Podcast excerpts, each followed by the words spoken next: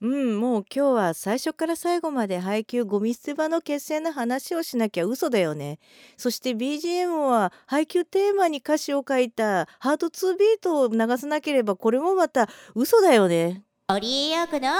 ボーンリバリー皆様こんばんはオリエヨークです。始まりましたボイスデリバリーこの番組はいつかガンダムの主題歌を歌ってやるめ役という悩んだでっかい意味を語っております。インディーズシンガーの私織江陽子がお送りする4分間のトーク番組となっております。毎週取り留めまなくテーマに沿ってお送りしておりますので今週もどうぞよろしくお付き合いください。イエーイ！もう最初から超テンション高々でいってきます。今週のテーマはこちら。配給ゴミ捨て場の決戦を観戦してきたよ。いやーややっと来たよね。配球好きな人絶対この試合は見逃せないよね。ゴミ捨て場の決戦っていうぐらいね。もう誰もが待ち望んでいたその瞬間を体感してきました。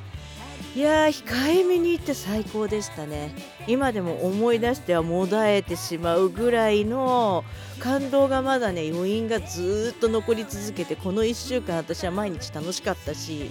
みんなの SNS の感想を見るたびにうんうんうなずく日々を送っておりました。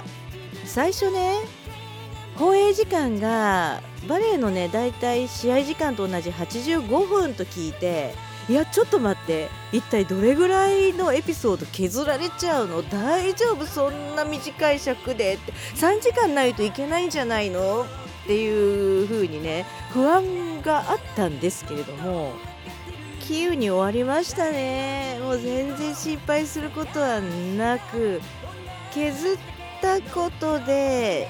バレーの試合本当リアルに体感できる状態になってるんだなってで初めて見る人もあると思うんですよ。原作ファンだけじゃなくってアニメファンだけじゃなくって。でもちゃんと各キャラのポジションだとかどういう役割みたいなのも最初に説明があったし中心になる今回ねゴミ捨て場の決戦なので研磨と日向の出会いとどういうそこに因縁があるのかっていうのも絶妙なタイミングで入ってるのであれはねまず読んでなくても分かるなっていう風に思いましたね私がね見終わって感じたのは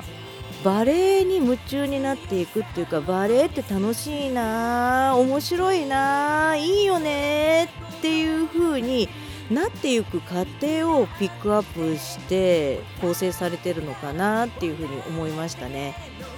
研磨の幼少期からのバレエに関わる過程だとかツッキーの「僕たまに面白いです」っていうセリフに込められた思いだとかあとその2人にねバレエって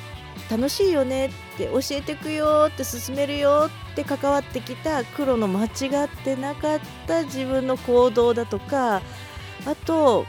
日向のね別にっ以外の言葉を言わせてやる勝ってやるって意気込んで向かった試合で研磨に楽しいと言わせた後の雄たけび。あのねほんと嬉しそうな雄たけびはねもう来ましたね。もう心に響くっていう。いやだって自分のさ好きだったもの夢中になってるものねそれを同じ空間で体験してるのにいや別になんて言われたらやっぱりさ楽しいって言わせたくなるよねっていう私はそうかなだからもう見ながら一緒にね「おやったやった!」ってもう原作読んで知ってるんだけれども声優さんの演技が乗っかってくるとねやっぱりまた一味も二味も違うわけですよ。もう感動しまくりでね。もう1回がない試合はあと何回見に行けるかなって指折り数えてるんですよね。iMAX で見たい次はもう iMAX さんの大画面と臨場感をさらに熱く体感しなくてどうするっていう映画館じゃないとね感じられないものがたくさんありますからね。それはやっぱり体感しなきゃ。映画がやってる間しかね体感できないですからね。そしてその体感できる今を生きられていることに本当に感謝しつつ今週はこれまで。お相手はオリヨコでした。皆さんまた来週。バイバイ。